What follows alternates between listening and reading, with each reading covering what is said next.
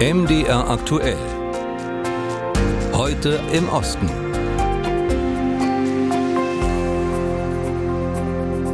Ungarn ist so ziemlich der Outlaw in der EU. Das Land mit seiner rechtsnationalen Fidesz-Regierung hält sich an keine europäischen Standards. Gerade kürzlich hat Regierungschef Viktor Orban die EU als eine Parodie der Sowjetunion bezeichnet.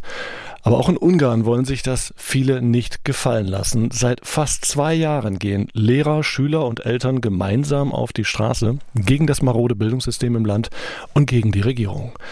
Auch am vergangenen Montag war das so. Tausende haben in Budapest demonstriert und ganz vorne dabei war eine 19-jährige Schülerin. Sie heißt Lili Pankotay und ist seit einem Jahr das Gesicht der Protestbewegung. Darüber und über den Preis, den sie für ihren Widerstand bezahlt, kann ich reden mit meinem Kollegen Felix Schlagwein. Er hat Lili Pankotay nämlich letzte Woche in Budapest getroffen. Hallo Felix. Hi. Wie sieht denn Ihr Alltag momentan aus? Ja, also ihr Leben steht zurzeit wirklich Kopf und ist echt ein wilder Mix aus Anwaltstelefonaten, Medieninterviews und Prüfungsstress geworden. Auf Druck der Schulleitung musste sie ihre Schule verlassen. Außerdem wird sie seitdem permanent von der riesigen Medienmaschine unter Beschuss genommen, die die Orban-Regierung über Jahre aufgebaut hat. Sie wurde mehrfach angezeigt, zu Geldstrafen verurteilt, weil sie Proteste organisiert hat und sie bekommt anonyme Drohbriefe. Und das alles neben dem letzten Schuljahr, das sie gerade irgendwie bewältigen muss. Mhm. Aber sie wird nicht aufgeben. Das könne sie sich in dieser Situation gar nicht erlauben, wo sie ein Sprachrohr für so viele sei. So hat sie mir das erzählt. Mhm. Wie ist sie denn überhaupt zu so einer Führungsfigur der Bildungsproteste geworden? Ja, das war ziemlich genau vor einem Jahr. Die Bildungsproteste in Ungarn hielten da schon einige Monate an.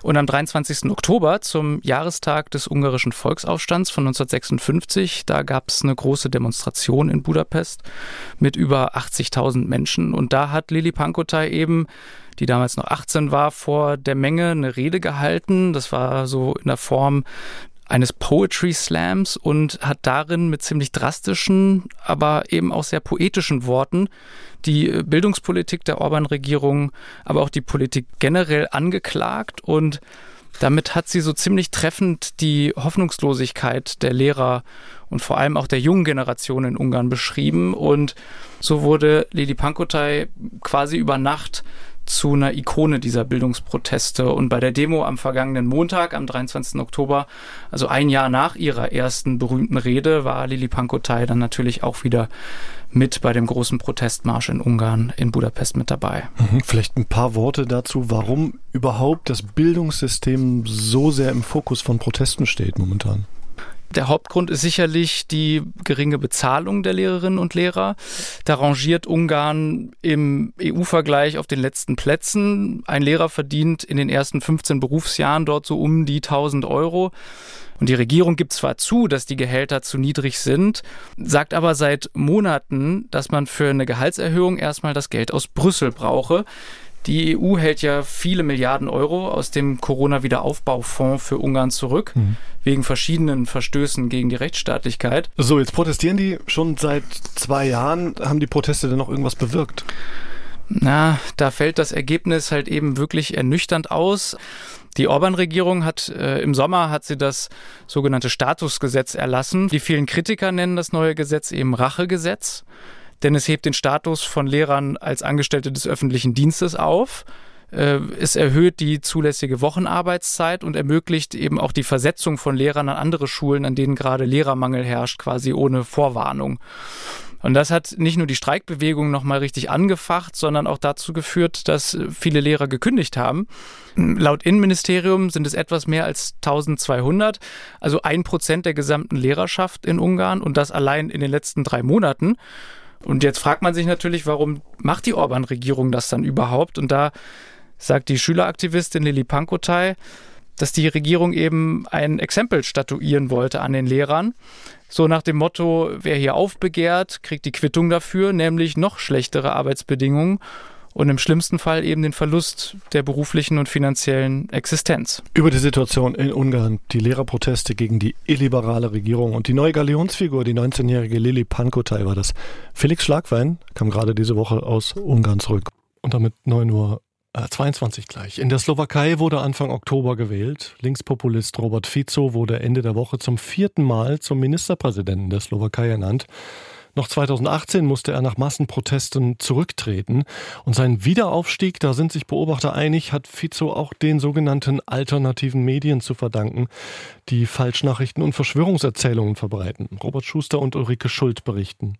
Bei vielen Slowakinnen und Slowaken stoßen Falschnachrichten und Verschwörungserzählungen auf offene Ohren. In dem Land mit etwa fünfeinhalb Millionen Einwohnern neige man schon aufgrund kollektiver historischer Erfahrungen zu der Vorstellung, dass über die Geschicke des Landes irgendwo im Ausland entschieden würde. Das zumindest hält der slowakische Politikwissenschaftler Grigori Mesežnikov für einen Grund, warum Verschwörungsideologien so anschlussfähig sind, die von sogenannten alternativen Medien verbreitet werden. Aber auch, dass die wichtigsten Politiker des Landes sich aktiv an der Verbreitung dieser Theorien beteiligen. Dadurch geben sie den alternativen Medien Legitimität, und zwar auch den radikalsten unter ihnen, indem sie ihnen beispielsweise Interviews geben. Sie behaupten, diese Medien seien genauso wichtig wie die klassischen. In dieser Hinsicht ist die Slowakei sehr verwundbar. Rudolf Huliak war bisher Lokalpolitiker der populistischen slowakischen Nationalpartei. Er hatte im Wahlkampf behauptet, Braunbären seien eine biologische Waffe der EU, um die Slowakei zu zerstören. Die Bären sind streng geschützt und das würde die Landbevölkerung unzumutbaren Gefahren aussetzen. Außerdem hält Huliak den menschengemachten Klimawandel für eine reine Erfindung und seine Verschwörungserzählungen, die verbreitet der Politiker recht aktiv über Alternative alternative Internetmedien. Und das offenbar erfolgreich, denn nun errang der Hinterbänkler Huliak eher überraschend ein Parlamentsmandat und Robert Fico hatte ihn zuerst sogar als Umweltminister nominiert. Michaela Ruzickowa klärt bei der unabhängigen slowakischen Denkfabrik infosecurity.sk über Fake News auf. Sie sieht einen weiteren Grund, warum sogenannte alternative Medien so erfolgreich sind. Meiner Meinung nach könnte auch eine wichtige Rolle gespielt haben, dass diese Medien sich selbst als Zensuropfer darstellen, die von Seiten des Staates angeblich ausgegrenzt und unter Druck gesetzt werden. Und es ist gerade diese Opferrolle, die das Interesse der Bevölkerung an dieser Art von Medien noch verstärkt hat. Ruschitschkova sieht ihr Land aber auch im Fokus russischer Desinformationskampagnen. Ohnehin fallen führende Politiker von Fizos Smer-Partei mit kremlnahen Standpunkten auf, etwa dem, der Krieg in der Ukraine sei ein Werk der USA. Bei einem früheren Wahlkampf hatte sich gar der Chef des russischen Auslandsgeheimdienstes zu Wort gemeldet und warnte vor einer angeblichen Einmischung der USA in die slowakischen Wahlen, erinnert sich Ruzickowa. In einer Erklärung des slowakischen Außenministeriums wurde das als bewusste Verbreitung von Falschnachrichten bezeichnet, nämlich mit dem Ziel, den regulären Ablauf der Wahlen in der Slowakei in Zweifel zu ziehen und somit in den gesamten Wahlprozess einzugreifen. Bei der aktuellen Regierungsbildung lehnte es die pro-westliche Präsidentin Susanna Czaputova ab, Rudolf Huliak zum Umweltminister zu ernennen. An seine Stelle als Umweltminister wird nun ein anderer Rechtsaußenpolitiker der slowakischen Nationalpartei treten. Ulrike Schuld berichtete. Und unser Reporter Florian Kellermann, der war im Nordosten der Ukraine unterwegs in Kharkiv. Dort hat er Volodymyr Chistilin getroffen, einer der wenigen, der sich äh, dort vor zehn Jahren für den sogenannten Euromaidan engagierten. Der Publizist und Dokumentarfilmer beobachtete genau, wie sich seine Stadt in den Jahren danach entwickelte. Damals noch sehr russlandfreundlich hat sich das Bild gewandelt. Auch in Kharkiv sind die allermeisten jetzt für einen EU-Beitritt. Volodymyr Chistilin hat ein Treffen auf einer kleinen Flussinsel im Zentrum von Kharkiv vorgeschlagen. Der leichte Regen macht ihm nichts aus.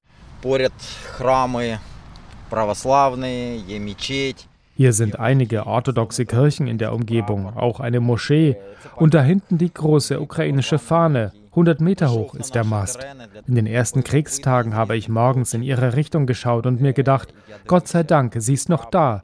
Die Russen haben die Stadt also noch nicht erobert. Kharkiv, ganz im Nordosten der Ukraine, galt früher als eine der in Anführungszeichen pro-russischen Städte der Ukraine. Viele hier hatten Verwandte auf der anderen Seite der Grenze, die nur 40 Kilometer entfernt liegt. Mit den Bomben und Raketen, die vor allem in den ersten Wochen und Monaten auf die Stadt fielen, habe sich das verändert, sagt Chistilin. Ein Journalist und Kulturmanager, der unter anderem Dokumentarfilme dreht.